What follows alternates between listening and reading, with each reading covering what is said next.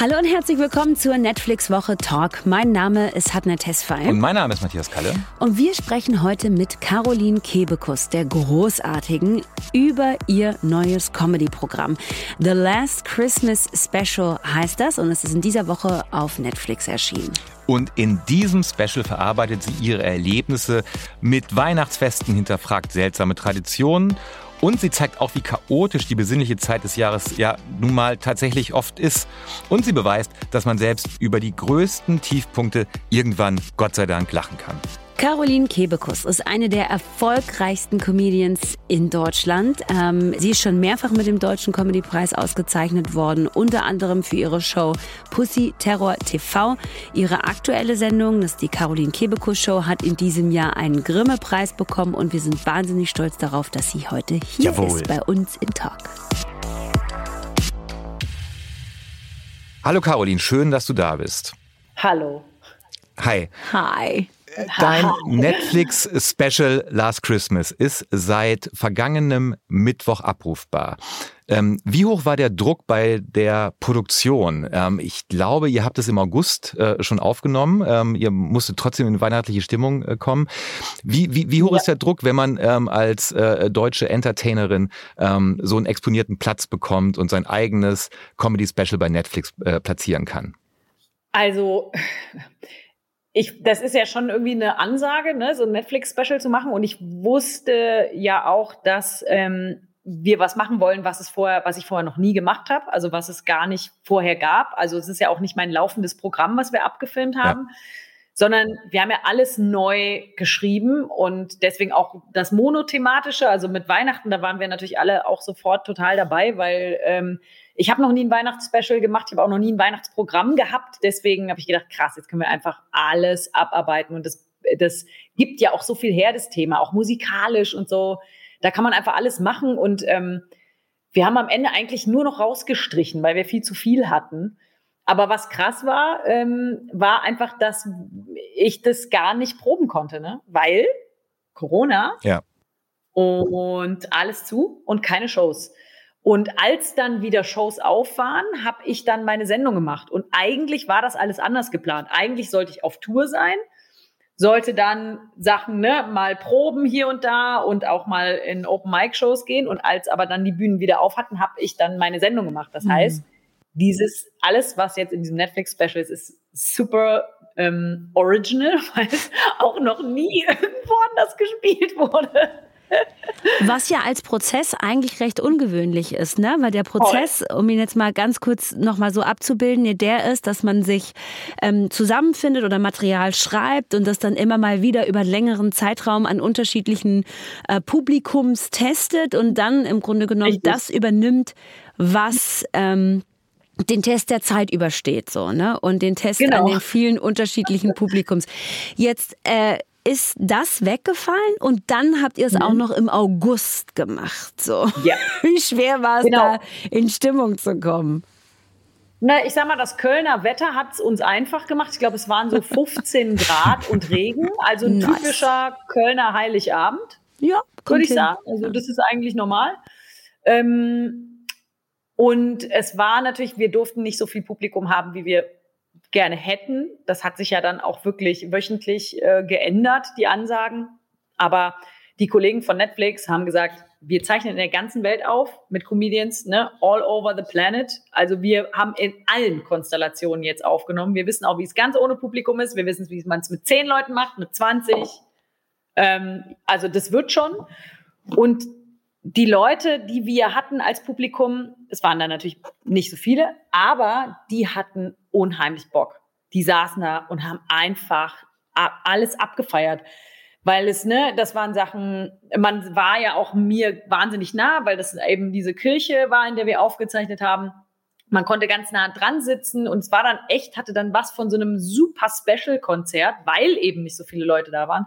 Aber die, die da waren, waren auch, da hatte ich das Gefühl, die waren total ausgehungert nach Live-Shows. Also das habt ihr ja jetzt auch mhm. gemerkt, wo ich ein paar Shows spielen konnte, dass das Publikum einfach unglaublich gut drauf war. Und ähm, paar Freunde von mir waren auch da, bisschen Familie und so. Und ähm, ein paar hatten sogar so Rentierpullis an. Und Hat man, ja, das sieht man auch. Grad ja. Das auch alles kein Problem. Macht man sich trotzdem etwas Sorgen im Vorfeld? Man weiß, äh, man, man hat Material, was man noch nicht ausprobiert hat. Man ist an einem ungewöhnlichen Ort mit eher wenig Menschen, ähm, die jetzt ähm, aufgrund von Corona äh, auch nicht mehr so geübt waren darin, sich eine Live-Show anzuschauen. Ähm, also mhm. die, die, die, die, diese Sorge im Vorfeld, werden die, kommen die in Stimmung, lachen die laut genug, damit sich das später auch vernünftig anhört? Gab es die Sorge oder hast du deinem Material so sehr vertraut, dass du sagst, raus und machen? Also ich habe dem Material schon sehr vertraut, weil äh, das habe ich zusammengeschrieben mit ähm, zwei hochtalentierten Menschen und wir hatten so viel gutes Zeug. Wir könnten zwei, wir hätten zwei machen können. Und ähm, ich habe dem total vertraut. Also ich wusste, dass das geht und ich hatte auch so Bock zu spielen. Und das Geile ist ja an so neuem Material, dass man dann noch mehr Bock hat, dass ähm, das zu machen, weil man ja auch selber das das erste Mal irgendwie vor Leuten ausspricht und dann merkt, okay, das kommt gut an und dann beflügelt es einen noch so mehr zu machen. Ähm, und das sind so Prozesse, die machen einfach total Spaß. Also wenn das wenn alles funktioniert, dann macht es besonders viel Spaß. Aber mittlerweile passiert es mir auch nicht mehr so oft, dass ich Sachen ähm, oder dass ich Nummern habe oder mir überlege, die dann die dann gar nicht funktionieren. Also das, mhm. das passiert mir schon nicht mehr so oft, muss ich sagen. Das ist dann doch die Berufserfahrung schon zu groß. Du hast ähm, gerade die zwei Personen, mit denen du an diesem Special geschrieben hast, erwähnt. Und zwar sind es ähm, Claudius Pläging und Jana Fischer, mhm. mit denen du im Writers Room sitzt. Ähm, yes. Wie dürfen wir uns eure Zusammenarbeit vorstellen? Also wie funktioniert es, wenn ihr zusammen sitzt? Sitzt ihr dann überhaupt wirklich tatsächlich physisch so an einem Platz? Oder wie funktioniert es? Wie läuft es ab? Wie ist es, wenn man mit Caroline Kebekus ihr Weihnachtsspecial schreibt? Also das Weihnachtsspecial, da haben wir uns, glaube ich, nur einmal an einem Tisch getroffen und haben dann Ideen gesammelt. Ähm, und dann haben wir nur noch vom Homeoffice geschrieben. Äh, aber das ging dann ganz gut, weil die meisten Themen irgendwie schon feststanden und die so ganz klar waren. Die waren so, also ähm, mir war dann auch total klar, was ich schreiben muss, weil die Geschichte, wie mit mir an Heiligabend Schluss gemacht wurde, das kann keiner für mich schreiben. Nee, das, das da muss man selber machen. ran. Das ist meine eigene Traumata-Bewältigung. ja. ähm, und dann ist, sind es natürlich Vollprofis, mit denen ich da arbeite. Ne? Also wenn ich dann ähm, der Jana oder dem Claudius gesagt habe, oh, ich müsste jetzt hier noch mal ähm, gucken, da bräuchten wir noch einen Übergang oder so, dann ähm, gucke ich abends ins Dokument und dann habe ich zehn Übergänge. Ach, und kann dann aus dem Vollen schöpfen sozusagen. Ähm, die Idee, das äh, Setting an Weihnachten zu machen und dieses ähm, äh, Spezial auch ein Weihnachtsspezial zu machen, war es deine, eure Idee oder war das die Netflix-Idee? Das war meine Idee und Netflix fand es direkt super. Also alle waren sofort, weil man, ich finde, man hat auch sofort so ein Bild und in Verbindung mit mir hat man dann so ganz klare Idee davon, was das sein könnte, mhm. finde ich. Mhm. Und äh, beim, wie wir uns darüber unterhalten haben, was man machen könnte, hatte ich schon so viele Ideen, ähm, was die einzelnen Themen sein könnten. Und dann kam natürlich von den anderen auch noch immer äh, was dazu, wo ich dann auch wieder eine Geschichte zu hatte. Also es war uns super schnell klar, dass das Ding mehr als voll wird. Und ähm, dann gab es eben auch noch die Idee in der Kulturkirche in Köln-Nippes aufzuzeichnen, die ich gut kenne, wo ich schon echt viel gemacht habe und auch viele Kollegen schon gesehen habe. Und die Bilder sind einfach nur, das sieht so geil aus. Ja. Ich weiß nicht, ob ihr das schon gesehen habt. Wir hatten das Vergnügen, ja. Ey, wie sieht das aus? Das sieht aus wie Hollywood einfach. Ja, Mann. Also diese, dieser Wein, diese Weihnachtsbaum-Installation, da habe ich echt überlegt, Oder? ich so, wo kriege ich die unter?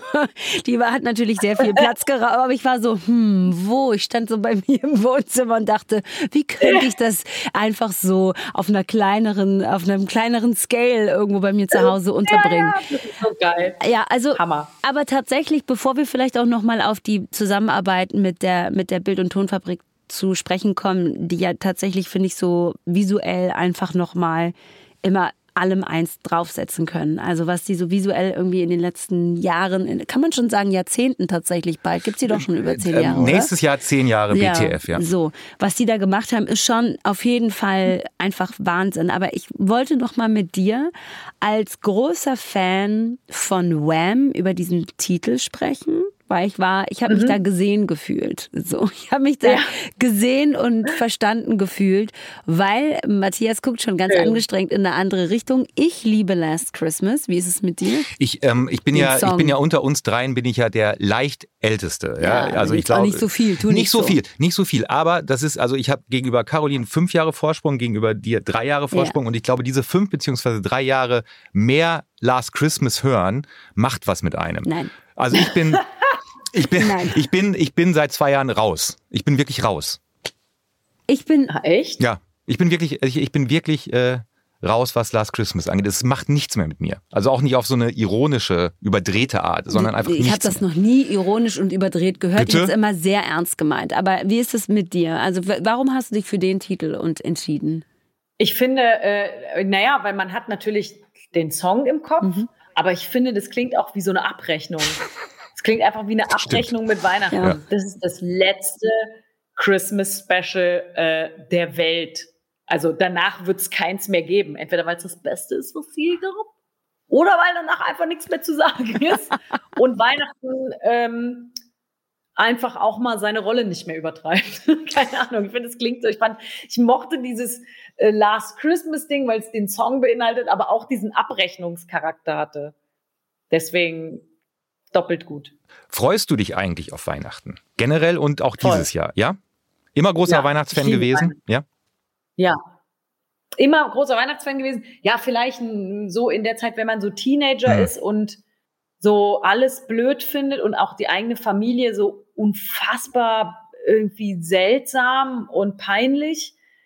Da fand ich es mal auch eine Zeit lang anstrengend, wenn man eigentlich so andere Sachen machen will, als in die Kirche gehen und so. Wobei ich habe mich schon als Teenager geweigert, dann glaube ich. Wir haben früh aufgehört, in die Kirche zu gehen. Ähm, wir haben irgendwann angefangen, da sind nur noch meine Eltern in die Kirche gegangen und mein Bruder und ich haben schon mal gekocht. Okay. Und dann haben, ich weiß nur, dass wir dann angefangen haben, beim Kochen Wein zu trinken und das halt gar nicht gewohnt waren, überhaupt Wein zu trinken, weil man es eh nur an Weihnachten gemacht hat. Wie alt wart ihr da? Ja, fünf, äh, ich war, warte mal kurz. Nicht, dass ich jetzt was Illegales mmh, So ungefähr gefühlt. Moment, ich muss ja rechnen, wie alt war mein. Ah, dann war ich so äh, schon 20 und mein Bruder 16. Mhm. Okay. und damals hat Klar. man ja nur Bier getrunken, wenn überhaupt, und Wein, dann ein Glas Rotwein. Das hat doch schon voll gescheppert. Und dann weiß ich noch, haben wir irgendwann mal gesagt, nee, wir gehen nicht mit in die Kirche, weil wir das alles, ähm, die ganze Institution schlecht finden. Dabei wollten wir einfach nur schon mal Wein trinken. Und, und haben kochen. den halt überhaupt nicht dosieren können und waren. Ähm, waren dann auf jeden Fall äh, Jesus sehr nah zur Bescherung. Würdest du sagen, dass dieses Jahr Weihnachten vielleicht eine etwas andere Bedeutung hat, weil es auch der Abschluss eines für dich unfassbar erfolgreichen Jahres ist? Also du hast dieses Netflix-Special, du im Oktober ist dein äh, Buch erschienen, es kann nur eine geben, das äh, sehr gefeiert wurde. Deine Fernsehshow ähm, ähm, wird mit Kritikerlob überhäuft. Ähm, du hattest einen sensationellen Auftritt bei Last One Laughing ähm, auf Amazon Prime. Ähm, ist jetzt, war das jetzt auch dein Jahr, würdest du das so sagen? Boah, ich glaube, durch Corona ist halt sehr viel äh, aufeinander gekommen. Mhm. Weil wenn man so ein Jahr so planen würde, würde man denken, bist du irre? Mhm. Also was, was willst du denn sonst noch machen? Ähm, das hat sich halt alles so verschoben nach hinten und dann war alles plötzlich auf einem Haufen. Ähm, ich also ja, wir haben ganz wahnsinnig tolle Sachen gemacht und ich bin, ähm, muss auch echt sagen, ich fühl, fühle mich als Künstlerin sehr privilegiert in so einem Jahr, in dem äh, so viele Veranstaltungen nicht äh, stattfinden konnten. Ähm, konnte ich einfach sagen, hallo Netflix, äh, wollen wir ein Special machen? Äh, hallo äh, Kiepenheuer und Witsch, wollen wir ein Buch schreiben? Ähm, hallo ARD, ähm, ich mache mehr Sendungen. Also was ist das für ein Schlaraffenland, in dem ich künstlerisch lebe? Ne? Weil äh, so viele KollegInnen von mir ähm, die äh, auch als erfolgreiche äh, Komiker und Komikerinnen unterwegs sind, die spielen ähm, aber nur auf Bühnen. Ne? Und die spielen vor äh, drei, ähm, vier, 500 Leuten und sind wahnsinnig erfolgreich aber haben nicht noch eine Fernsehsendung, auf die die zurückgreifen können, haben nicht noch einen Podcast, haben nicht noch, weiß ich nicht was, können nicht einfach zu einem Verlag gehen und sagen, dann mache ich halt jetzt ein Buch. Und die haben jetzt einfach wahnsinnig, wahnsinnig lange nicht gespielt.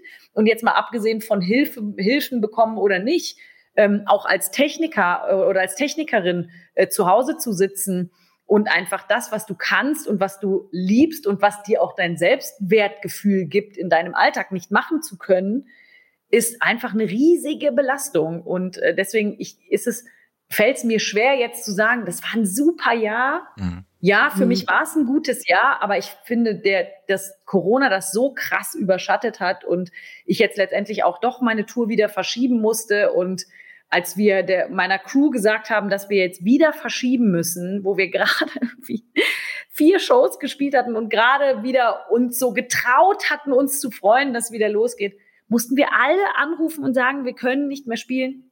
Und wir haben wirklich Tränen, ähm, da, da liefen viele Tränen am anderen Ende der Leitung. Mhm.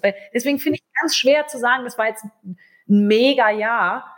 Ähm, aber ich freue mich tatsächlich, dass ich Weihnachten dieses Jahr wieder mit der ganzen Familie feiern kann. Mhm. mhm. Also letztes Jahr war ja echt ähm, ohne Impfung saßen wir da ja echt äh, noch total in, auf unseren Isolierstationen. Ne? Und dieses Jahr können wir, toi, toi, toi, meine ganze Familie ist geimpft, geboostert, genesen, geboostert, geboosternesen. Wir dürfen uns alle treffen und das ist, also, da brauche ich gar keine Geschenke. Kochst du denn? Wir machen Raclette. Ah ja, da muss man ja ein bisschen schnibbeln, aber sonst. Und Wein trinken dabei. Nee, nix mit Schnibbeln. Wieso? Warum muss man denn da schnibbeln? Ach so. Da muss ja, warte mal, das Gemüse muss man doch so da ein bisschen Da muss man ein bisschen schnibbeln und dann gibt es so kleine... Gemüse. Was ich so wie bitte? Auch das Fleisch muss man auch, du kannst da ja jetzt nicht so eine halbe Kuh drauflegen, musst du schon ein bisschen klein machen, oder? Ja, ich habe äh, irgendwie, alle sagen in der, wir haben nur in der Familiengruppe geschrieben, hey, wollen wir Raclette machen? Also ja, voll geil, da muss man nur Packungen aufmachen. Naja, ein bisschen ja, was muss man doch, aber man muss doch diese Schüsselchen vorbereiten und so, oder? Und Brot Ja, die schneiden. Dosen aufmachen und das kann man nicht, Gemüse ist doch auch, sind doch auch diese kleinen Maiskolben. Unter anderem, so, das ist auch, das ist auch Gemüse. Das ist auch Gemüse. Also ich muss aber sagen, ja, Tomate kriege ich noch nicht mit. Dank deines Specials haben wir ja schon so ein bisschen auch ein Gefühl dafür, wie Weihnachten bei Familie Kebekus ist. Und ich kann jetzt mal ja. für mich sprechen, ich wäre gern dabei. So, ja. auf Safe wäre ich gern dabei. Ähm, hast du denn mit deiner Familie auch Rücksprache gehalten? Hör mal, was kann ich eigentlich über uns erzählen? Hör mal jetzt, wo du sagst. also, ich so, also ich, ich muss, weil du es vorhin erzählt hast, ne, die Geschichte, wie mit dir an Weihnachten Schluss gemacht wurde, da lag ich unterm Tisch, so, da, da, wie auch die Reaktion einzelner Familienmitglieder war, kannte ich halt so eins zu eins. Ich konnte nicht mehr, ich würde so gern deinen Vater mal kennenlernen, einfach. Ja. Weißt du? ja. Und dann dachte ich auch so, aber ähm, man muss ja schon mal ganz kurz denen vielleicht auch zumindest so ein Heads abgeben, so, hey, ich rede so ein bisschen über uns, nur dass ihr es wisst. Wie, also, ne? Also, das sind die ja gewohnt, erstmal, ja. ne? Und ich weiß auch mittlerweile, wo da die Grenze ist, was man erzählen kann und wo es jetzt, wo es dann echt, äh, wo es einfach zu schlimm ist. ähm, aber ein bisschen habe ich ehrlich gesagt auch beim, bei dem Netflix-Ding gedacht, meine Eltern haben keinen Netflix. Wie groß ist es schon? Naja, aber ich finde es jetzt auch nicht schlimm. Ne? Also die Sachen sind nicht schlimm. Außerdem, ich habe in dieser Geschichte, wie mit mir Schluss gemacht wurde an fucking Heiligabend, ich habe nicht übertrieben in der Geschichte, die ich erzähle. Und es war alles so, wie ich, ähm, wie ich es dort erzähle. Ich habe alle Wortlaute wirklich getreu. Wenn jetzt ein Notar dabei gewesen wäre, der würde mir eine Unterschrift geben. Der würde sagen, so war's das waren die Worte deiner Mutter, diese Töne hat sie gespielt, so war's. also, das, aber ich kann ja mittlerweile da selber drüber lachen. Ich konnte da ja auch lange nicht drüber lachen, weil es einfach fürchterlich war. Ähm, aber ich finde es einfach eine absurde Geschichte, ne? Ist einfach echt eine. Wir haben aber, glaube ich, rausgekürzt die Geschichte, wie ich dann mal an Weihnachten Schluss gemacht habe. Aha, ah, ja, ah, interessant. Wie war das denn? Das hat, äh, das ist der Kürzung zum Opfer gefallen. Da war ich ähm, ich hatte einen Freund aus England. Meine Freundin sitzt hier übrigens im Stuhl nebenan und ich glaube, sie erinnert sich noch. Ähm, ich hatte einen Freund, der war Engländer. Der kam immer dann, ich war noch in der Schule. Oh Gott, darf man das alles sagen? Ich war noch in der Schule. Ich konnte nicht einfach nach England fliegen, aber er kam immer nach England, äh, nach Deutschland geflogen. Und ähm, wir hatten geplant, über Silvester mit meinen Freunden zusammen in Skiurlaub zu fahren. Und dann gab's, der musste ja mal gucken, was er für günstige Flüge gekriegt hat. Und dann war der günstigste Flug heilig, an Heiligabend kommen, ne, bis über Silvester bleiben und dann wieder zurückfliegen. Jetzt habe ich kurz vor Weihnachten halt Schluss gemacht. In der Hoffnung, dass der auch den Skiurlaub cancelt. Ist ja logisch. Du willst ja nicht noch mit deiner Ex-Freundin den Skiurlaub, oder? Nee. Nee. Leute, wenn einer mit euch Schluss macht, ihr fliegt doch nicht nach Deutschland und fahrt noch mit der und ihren Freundin Skilauf, In- richtig? in Bitte Ski- sagt, der Karl, bitte sagt das denn nicht. In welches Skigebiet denn? Das wäre für mich entscheidend. Welches Skigebiet? Nein. Ledesalb. Dann würde ich, ich würde So. kommen. Sorry, jeder mit ein bisschen, mit kommen. einem Funken Selbstrespekt Danke. vor sich selber würde sagen, Ja. das mache ich jetzt nicht. Der Mann lebt in England, die haben da keine Berge, der kann nicht Skifahren. Also ich wäre gekommen an seiner also Ja. er, er kam auch, ja? Vielen Dank, ja. Der ist dahin, der hat einfach gedacht, äh, the German Girl, die meint das doch never ernst, dass die hier mit mir Schluss gemacht. Der ist einfach, der Oh. hat gesagt, nee, das ist ihm zu viel Geld, das wäre jetzt alles, ne, das kann er jetzt nicht mehr stornieren. Und ich so, what the fuck? Und dann kam der an Heiligabend an. Und dann musste ich quasi, konnte ich ja nicht meiner Oma, also das war eigentlich, wir waren ja nur drei Monate zusammen. Das war viel, das war einfach hochgradig too much, den überhaupt Weihnachten mitzubringen. Und dann war ich auch nicht mehr mit dem zusammen. Das heißt, ich musste meiner Oma Wow. sagen, das ist übrigens mein Freund, der nicht, also konnte ich ihr gar nicht sagen, dass wir Schluss gemacht haben. Ja, oh wow. Oh Gott. War einfach nur Wie war denn der. Ur- wie war das- fucking- Also war wirklich Und das Skifahren war dann auch nicht so entspannt, Wie, wie, du es dir. Das Skifahren war dann wahrscheinlich auch nicht so entspannt, wie du es dir erhofft hattest. Wen interessiert eigentlich, wie das Skifahren Das interessiert mich jetzt. Ich Also war sozusagen- 18 oder so, ne? Ja, guck mal, ich war 18 und damals war man noch nicht so, dass man irgendwie cool Schluss gemacht hat, oder? Man war doch ein bisschen einfach so, ciao, ciao. Also wenn man selber Schluss gemacht hat, war man doch so, ja, weiß nicht, ist mir jetzt auch einfach ein bisschen egal geworden in der Zeit. In den drei Monaten. Ah, Ich habe mich nicht gut benommen, sagen wir so. Ach ja, komm, wir haben alle so ein paar unrühmliche Stories äh, in der Vergangenheit. Und ich äh, wollte gerade sagen, du gesagt hast mit dem Ja, und ich Notar. meine, Karma kicks always your ass, oder? Also Ja, ich meine, Karma kommt doch immer zurück. ja, Mann. Danach wurde mir mit mir auch, eben auch richtig ätzend Schluss gemacht. Und da habe ich, da Mhm. denke ich dann immer so, ja, jetzt da mal besser ein bisschen deine die Ehre von allen im Auge behalten.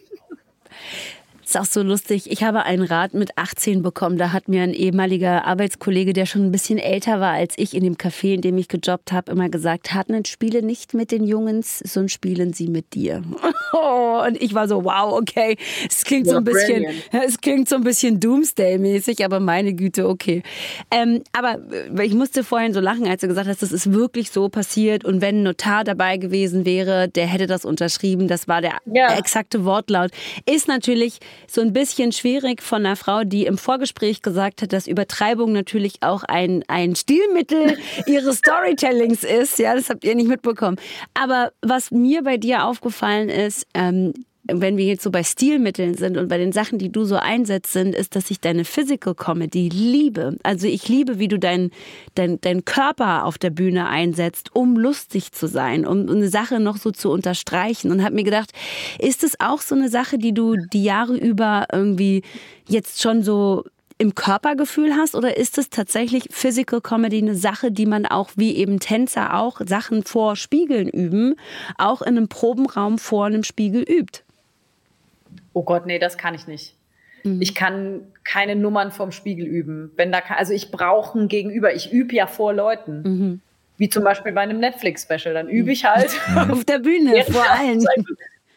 Nee, ich mache das ja immer so, dass ich äh, erstmal in ganz kleinen Clubs auftrete oder in kleinen Open-Mic-Shows und da die Nummern übe. Und das hat sich, glaube ich, mit der Zeit einfach so eingeschlichen. Das ist aber nichts, was ich vorbereite. Ich würde jetzt zum Beispiel auch niemals von mir selber sagen, dass ich so physical wäre auf der Bühne. Mhm. Weil ich komme mir immer sehr äh, so, ich meine, ich, ich, ich habe ja keine durchgestagten Nummern, ne, die irgendwie wo du merkst, ah, okay, da hat jetzt ein Regisseur gesagt, mach mal hier an der Stelle einen Purzelbaum oder so oder dreh dich da mal um oder sowas. Deswegen, ich glaube, das ist tatsächlich irgendwas, was so aus Nature-mäßig aus mir rauskommt. Ich bin so brillant. Ich bin einfach so, ich bin einfach so brilliant geboren. Nee, äh, überhaupt nicht. Also wenn ich mir meine ersten Auftritte angucke, da, ähm, gut, da hat man auch so krasse Low-Waist-Jeans ge- angehabt Mhm. damals, dass ich eigentlich den ganzen Auftritt über mein viel zu kurzes T-Shirt runterziehe, das immer wieder hochrutscht und dann ziehe ich es wieder runter. Und wenn man es anguckt, ist es das Einzige, worauf ich gucke, dass ich denke, warum ziehst du, also entweder du ziehst bauchfrei an oder stehst du zu deinem Bauch frei oder du lässt es, aber du kannst doch nicht die ganze Zeit an deinem T-Shirt fummeln. Es ist die Falle, in der viele Frauen getappt sind in der Zeit. Wir wurden verführt von Britney Spears, Christina Aguilera und Jennifer Ich erinnere Lopez. mich dunkel, ja. Ja, ja, ja das, ja, war, das die war die Falle. Zeit. Da sind wir alle Das, reingetappt. das war die Zeit. Die äh, Art und Weise. Nierenbeckenentzündung, sage Oh ich mal ja, dazu. ja, das stimmt. Die, die Art und Weise deiner Kunst, deiner Comedy und deiner Texte, ähm, hat die jetzt, was das Visuelle angeht, was wir auch im Netflix-Special sehen, aber auch in der Caroline Kebekus Show, hat die jetzt ein kongeniales Gegenüber bekommen in der Zusammenarbeit mit äh, der Bild- und Tonfabrik, ähm, mit der du seit äh, vergangenem Jahr, glaube ich, zusammenarbeitest. Also ist es da etwas, wo du merkst, das ist jetzt auch so ein Stück, ähm, wo das, was du einbringen kannst, nochmal einen, einen, einen tolleren, entsprechenderen Rahmen bekommt?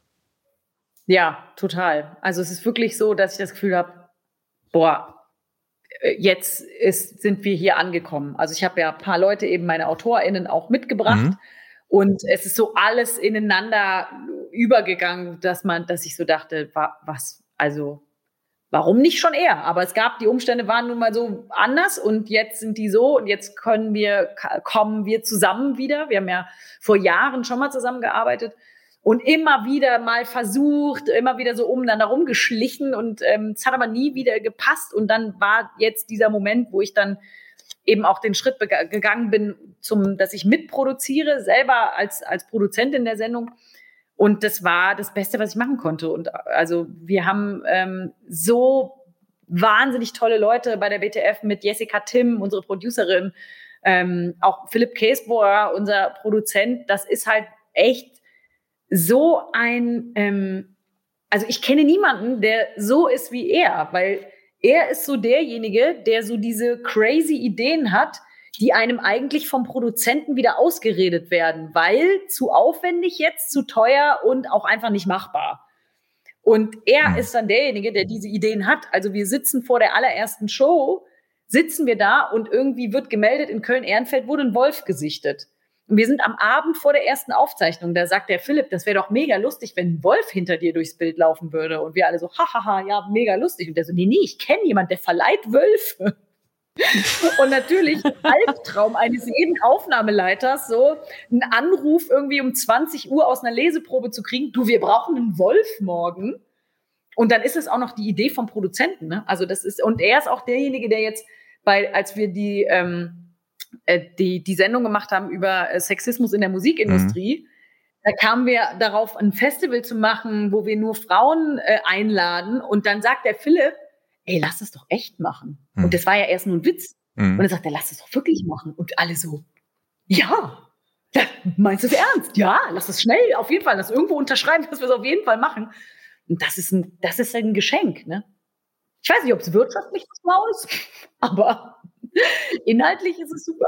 Viel- Vielleicht kurz zur Einordnung für unsere HörerInnen. Äh, Philipp Käsbohrer und Matthias Muhrmann haben vor zehn Jahren die äh, Bild- und Tonfabrik gegründet. Äh, Sie sind eigentlich Medienkunststudenten gewesen. Ihr erstes Projekt war dann Roche und Böhmermann, Mhm. äh, was wahnsinnig erfolgreich war, ähm, sehr viel Lob schon bekommen hatte. Danach haben Sie mit Jan Böhmermann ähm, bis äh, vor zwei Jahren seine Show gemacht, ähm, haben aber auch, sind Mhm. auch verantwortlich für How to Sell Drugs Online Fast auf äh, Netflix und Gott sei Dank jetzt Genau. eine sehr, sehr enge Zusammenarbeit mit Caroline Kebekus. Und ich weiß aus sicherer Quelle, dass all das Lob, was du gerade äh, rausgehauen hast, auch von deren Seite an dich zurückgeht.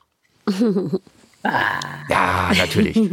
Natürlich, das hört man Ja, das gern. ist echt, es macht so Bock, wenn man, ich meine, das, das kennt ihr ja auch, wenn man wirklich mit Leuten zusammenarbeitet, wo man merkt, ey, die haben einfach alle Bock.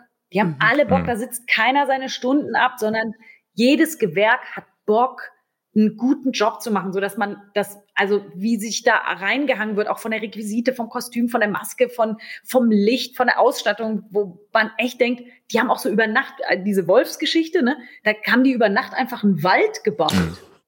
Und ich war so, okay, da musst du auch einfach wollen. Ja. Ne? Also da- das, ähm, ja, das muss man wollen. Und dann kann man über Nacht auch einen Wald bauen. Du hast gerade gesagt, dass du seit letztem Jahr auch mitproduzierst. Ähm, Ja. war es eine Hürde für dich, diesen Schritt zu gehen? Und wenn ja, warum? Und ähm, warum gerade jetzt? Warum hattest du das Gefühl, jetzt ist der richtige Zeitpunkt, da einfach auch in einer anderen Rolle nochmal involviert zu sein, in mein eigenes Werk ja am Ende.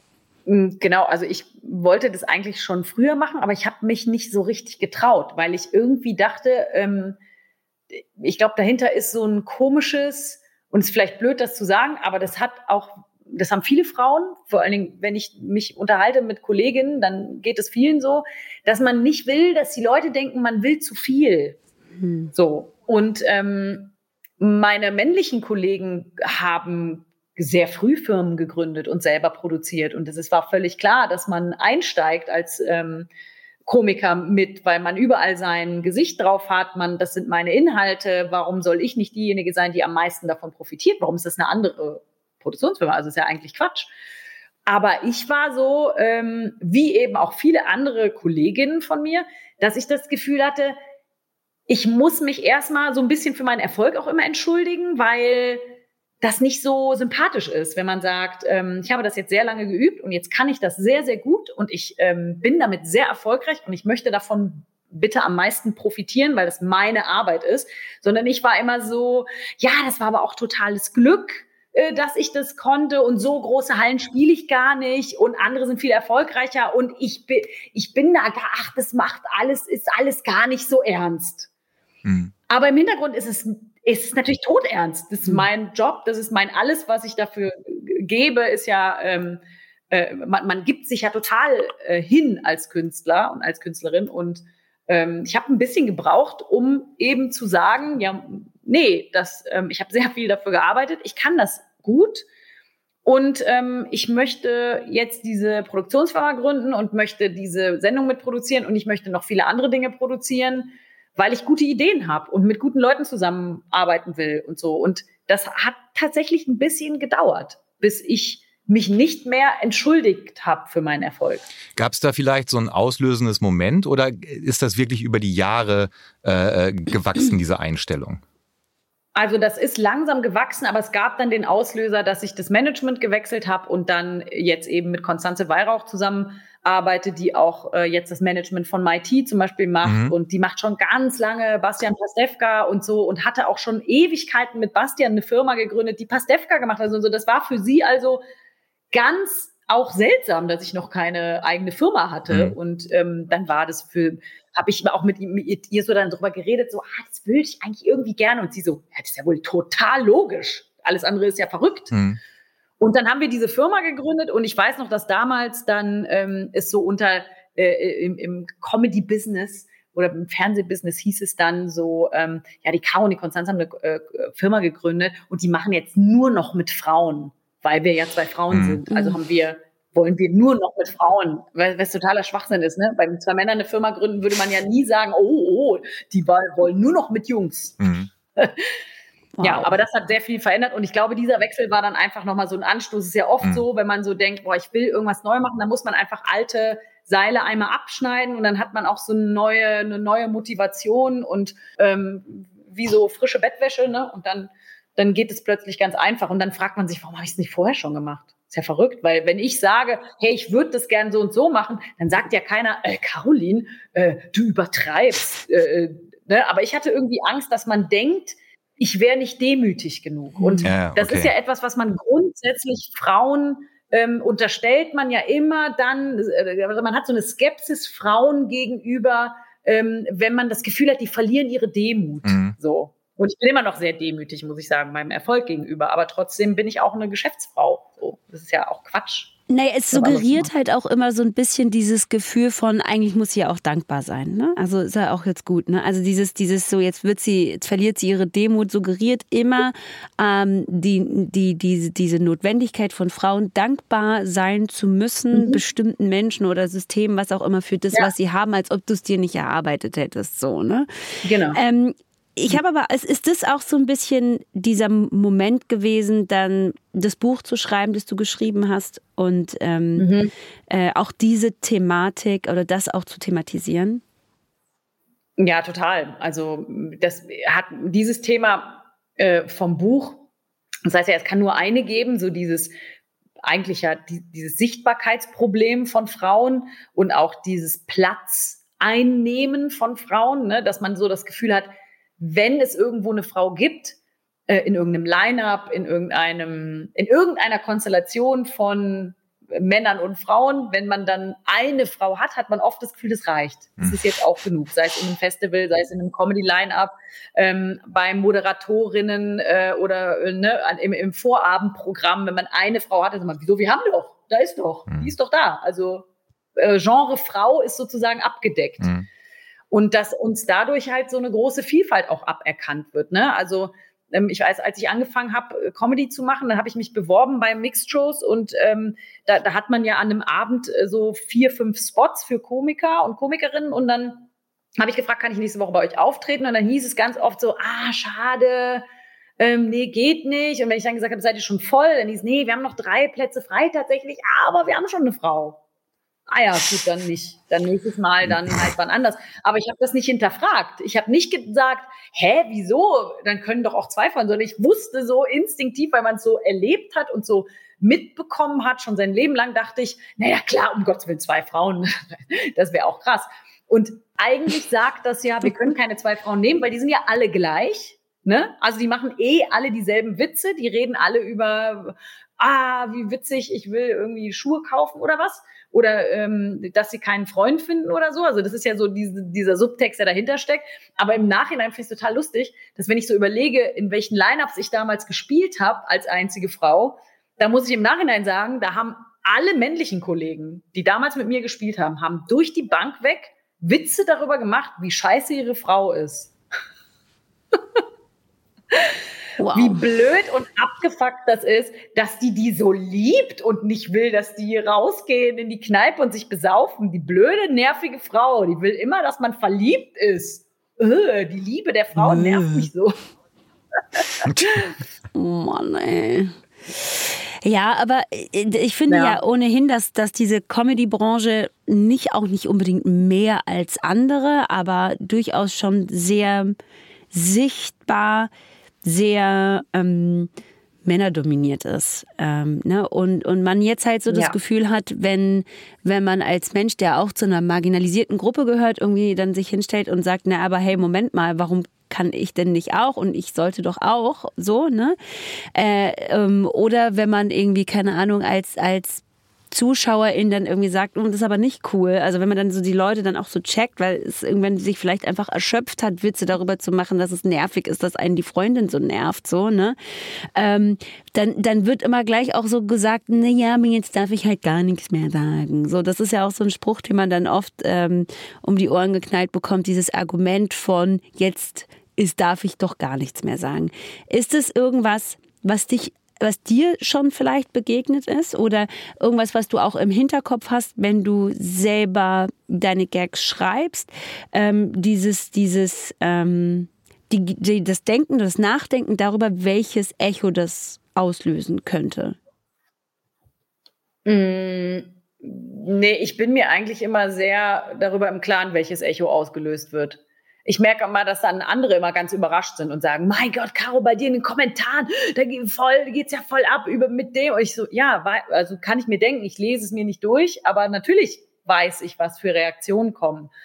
Aber ich habe lange aufgehört, ähm, die als Maßstab zu nehmen, weil ich eh weiß, was, was da drin steht. Und das ändert ja nicht meine Kunst. Also wenn ich das Gefühl habe, ich muss ein ähm, sehr langen, großen Beitrag über den Missbrauchsskandal der katholischen Kirche machen, weil ich dadurch auch aus äh, auch äh, Absurditäten finde, die eine große Komik beinhalten, dann weiß ich natürlich, was das für ein Echo gibt. Aber wenn ich mir vorher darüber Gedanken machen würde, ah nein, das könnte ja so und so ankommen, dann ist ja, dann stimmt ja meine Haltung schon nicht, weil ich weiß ja, aus welcher Motivation heraus ich das mache. Und ich weiß natürlich auch, dass wenn ich einen Song mit My T am Klavier darüber singe, über die verschiedenen Arten, wie man wahrscheinlicher stirbt als von an einer Impfung gegen das Coronavirus, da weiß ich natürlich, was passiert. Ne? Ähm, das ist nichts mehr, was ich irgendwie zum Maßstab nehme. Das habe ich aber, glaube ich, auch noch nie gemacht. Ich glaube aber auch, weil bei mir so recht früh schon so Shitstorms waren, da gab es noch gar keinen äh, Twitter oder YouTube oder so, da gab es noch Shitstorms im Gästebuch von der Homepage. Mm. Die Älteren erinnern sich. Ja. War das, ja, ja, das, war, das war zu Zeiten von Freitagnacht News, ähm, als du ja, genau. einer großen Öffentlichkeit dadurch bekannt wurdest, dass du Bill Kaulitz von Tokyo Hotel ähm, imitiert hast und dass genau. sich da äh, doch die große, große Anhängerschaft von Bill Kaulitz und Tokyo Hotel, die fand es nicht so lustig, um es mal defensiv zu formulieren. Ja. Ja, ja, genau. Das waren sehr viele ähm, sehr junge Mädchen, die mir ähm, äh, ja, man muss schon sagen, das waren schon Drohungen, aber so, so sehr kindliche Drohungen. Mhm. So, äh, wo sich am Ende noch für so ein, ähm, erstmal haben die sich überlegt, wie die mich quälen können und dann am Ende haben die sich so entschuldigt. Ja, aber sonst fand ich dich immer eigentlich cool. Mhm, okay. Na, na, jetzt kommt aber wahrscheinlich, Jetzt kommt natürlich in der Art und Weise, wie du dich positionierst, wogegen du dich positionierst, da durchaus nochmal ähm, vielleicht ein anderer Gegenwind, vielleicht auch einfach ein gewaltvollerer Gegenwind, zumindest verbal. Ne? Ähm, wie gehst du damit um? Du hast schon gesagt, du liest die Kommentare nicht, aber beeindruckt dich mhm. das wirklich gar nicht? Nee, also es ist erstaunlich, dass wenn man diese Dinge nicht liest, dann ähm, dann machen die auch nichts mit mhm. einem. Und es ist mir wirklich noch nie passiert, dass mir jemand ins Gesicht die Dinge gesagt hat, die man über mich schreibt im Netz. Und die Dinge, die dann relevant sind, also wo es dann wirklich zu äh, Drohungen kommt, denen man nachgehen muss, die muss ich dann lesen. Da kriege ich dann aber eine Nachricht und dann ist aber auch ähm, ist das ja direkt schon auf einer Ebene, die dann irgendwie von meinen Menschen, die auf mich aufpassen oder von der Polizei oder wer dann involviert ist, geht das dann so seinen Gang, was ja eine gute Sache ist. In Deutschland bin ich ja ähm, beschützt äh, vom Staat und äh, werde ähm, auch informiert darüber, wenn äh, meine Daten irgendwo äh, rausgekommen sind oder so würde man sich natürlich wünschen, die wären nicht rausgekommen. Da gibt es natürlich dann auch hier und da so Lücken, sage ich mal. ähm, hm. aber, aber das sind dann natürlich so Momente, die gehen dann so ganz krass ihren behördlichen Lauf hm. so. Und das kenne ich leider auch schon, dass es das, dass es das auch in konkreterer Form gibt. Aber ähm, es gab noch nie den Moment, dass ich wirklich dachte, jetzt habe ich Angst. Also jetzt mhm. habe ich mhm. wirklich eine konkrete Angst. Also andere Leute hatten das bestimmt schon mal in dem Moment, aber ich habe, da bin ich, weiß ich nicht, da habe ich, bin ich vielleicht nicht so ängstlich. Hm. Ja, ist auch gut, wenn es dann sozusagen, wenn es bei dir landet, auch versachlicht sozusagen bei dir landet und du das genau, gleich irgendwie. Ja. Dann ist es dann unemotional. Irgendwie. Genau, an, mhm. einordnen kannst und da vielleicht nochmal anders mit umgehen kannst. Ähm, die katholische Kirche, die mhm. äh, kriegt ja durchaus auch so den ein oder anderen Seitenhieb ähm, in deinem Special ab. Und du hast mal gesagt, dass es für dich als Girlsches Mädchen sozusagen zwei Institutionen gibt, auf die du nicht mhm. mehr, muss man noch dazu sagen, klarkommst. Das eine ist der Karneval, das andere mhm. ist die katholische Kirche, was natürlich für jemand, der in Köln lebt, so ein bisschen so, was? Moment ist. Mhm. Ähm, wann hattest du die Momente, dass du erkannt hast, das ist einfach nichts mehr für mich? Also ich glaube, da war ich so 14, 15, würde ich sagen, dass ich dann so gemerkt habe, okay, ähm, weder im traditionellen Karneval noch in der katholischen Kirche dürfte ich, selbst wenn ich wollte und engagiert wäre, ein entscheidendes Amt bekleiden. Ne? Und ich habe ähm, schon als Jugendliche und als Kind auch, ich habe immer mit meinen Eltern die Stunksitzung geschaut und so und ich wollte Sitzungspräsidentin werden. So, das war schon, also ich wollte, das war auch für meine Freunde irgendwie klar, wir wollten irgendwann in einem Karnevalsverein sein und äh, da Sachen machen und so. Und dann weiß ich noch, habe ich einen äh, Traditionsverein mal gefragt, ob man, wie das so ist, wenn man Mitglied wird und so. Und dann haben die gesagt, ja, ja, du kannst Mitglied werden und so. Und dann habe ich gesagt, ja, ich würde auch gerne so dann eine Karnevalssitzung machen und so. Und dann haben die mich ausgelacht und haben gesagt, du kannst, äh, nee, das machen bei uns die Männer. Du kannst äh, das Pferd festhalten am Zug. Oder du kannst was, die Uniform bügeln und so. Und ich war so, ist das jetzt ein Witz? Und ein paar Jahre davor habe ich dann einfach äh, gemerkt, dass so das, was wie ich Kirche als Kind erlebt habe, so ganz heimisch und ähm, familiär und so ein warmer Ort, wo alle willkommen sind und alle geliebt werden und diese Liebe so darüber wie so eine Glocke sitzt. Da habe ich so gemerkt, das ist überhaupt nicht so. Da ist, hier bin ich auch quasi minderwertiges Mitglied, nur weil ich eine Frau bin. Und dann war das, glaube ich, am Anfang so, so ein Teenager-Trotz, dass ich gesagt habe, nee, dann lasse ich mich auch nicht firmen, nee, dann gehe ich jetzt auch nicht mehr in die Kirche, das finde ich jetzt alles blöd. Und erst später kam dann so diese Auseinandersetzung damit, wie krass das eigentlich ist, dass ähm, diese, diese Institutionen das bis heute so krass durchziehen und einfach mal die Hälfte, wenn nicht mehr, ihrer Mitglieder ähm, so degradieren und dann auch unter diesem Deckmantel der Tradition. Ja, das, ähm, das haben wir, äh, das, das ist halt immer so gewesen und das macht man halt nicht. Das macht man halt nicht. Das ist ja verrückt. Auch mit der Auseinandersetzung mit diesen Themen äh, macht Caroline Kebekus ihre große Kunst, ähm, im Fernsehen zu sehen, in der Caroline Kebekus Show, im Buch zu lesen. Es kann nur eine geben, ähm, erschienen bei Keep und Witch und seit Mittwoch bei Netflix mit dem Spezial Last Christmas. Caroline, wir haben uns äh, sehr bei dir zu bedanken, dass du dir die Zeit genommen hast, mit uns zu reden. Ähm, sehr hat gerne. uns großen Spaß gemacht. Und ähm, wir können dir nur alles Gute wünschen, auch für das kommende Jahr. Ich werde das Wort Dankeschön. Situation nie wieder normal sagen können, ohne, oder ich werde das Wort Situation nie wieder sagen können, ohne den Caroline Kebekus Remix davon im Ohr zu haben. Situation. Vielen Dank. Ah, das freut mich. Ja, also. Freut mich, dass dir diese Kleinigkeit aufgefallen ist. Ey, ich, das ist irgendwo ganz tief in einem warmen Ort in meinem Herzen äh, aufbewahrt, dieses Wort äh, Situation. Ähm, vielen Dank für deine Zeit, liebe Caroline. Ich danke dir danke, und ähm, Gratulation zu einem wahnsinnig lustigen und wahnsinnig tollen Special, über das wir uns alle sehr danke. freuen. Vielen Dank. Alles Gute, frohe Weihnachten. Danke euch. Bis dann. Tschüss. Frohe Weihnachten. Frohe Weihnachten. Tschüss. Ciao, ciao. Ciao. Sie ist schon eine ganz, ganz feine Person, diese toll. Caroline Kebekus, ne? Ja, sehr toll. Ja, sehr, sehr, sehr toll. So klug, so lustig. Ach. Hat mir gut gefallen. Mir auch. Ja.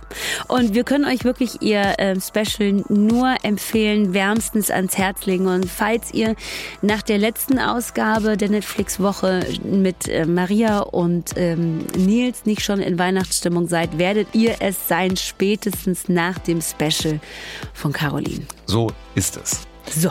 Und wir hören uns am Donnerstag ja auch schon wieder zu einer mhm. regulären Folge der Netflix-Woche. Und da sprechen wir über die neue zweite Staffel von The Witcher. Tadam. Und wir machen es nicht alleine, sondern mit Serienjunkies Chefredakteurin Hannah Huge. Mit ihr reden wir unter anderem darüber, wie diese Serie es schafft, eine stimmige Fantasy-Welt aufzubauen. Auf die Antwort bin vor allem ich gespannt. ja, natürlich so, als ob ich Ahnung von Fantasy-Welten hätte. Müssen wir nicht haben. Nein. Hannah ist da. Hannah ist da, Hannah ist da und bringt Licht ins Fantasy-Weltendunkel bei Matthias und mir. äh, bis dahin, Leute, wünschen wir euch eine schöne und spannende Netflix-Woche. Weitere Infos und Artikel zu den Veröffentlichungen dieser Woche, die findet ihr auf netflixwoche.de. Da gibt es auch eine Liste von alternativen Weihnachtsfilmen, abseits von Kevin allein zu Hause und Co. Und und wenn ihr dabei seid, Leute, dann vergesst auch nicht, uns zu abonnieren, damit ihr keine Folge verpasst. Äh, zum Beispiel auf Spotify, Apple Podcasts und überall sonst, wo es Podcasts gibt. Bis dann. Bis dann, Tschüss. macht's gut. Ciao, ciao. Netflix Woche ist eine Produktion von Netflix und ACB Stories. Moderation Hartnett Tesfay und Matthias Kalle. Redaktion Julius Wussmann, Jens Thiele. Produktion Isabel Wob. Und die Titelmusik kommt von Assad John.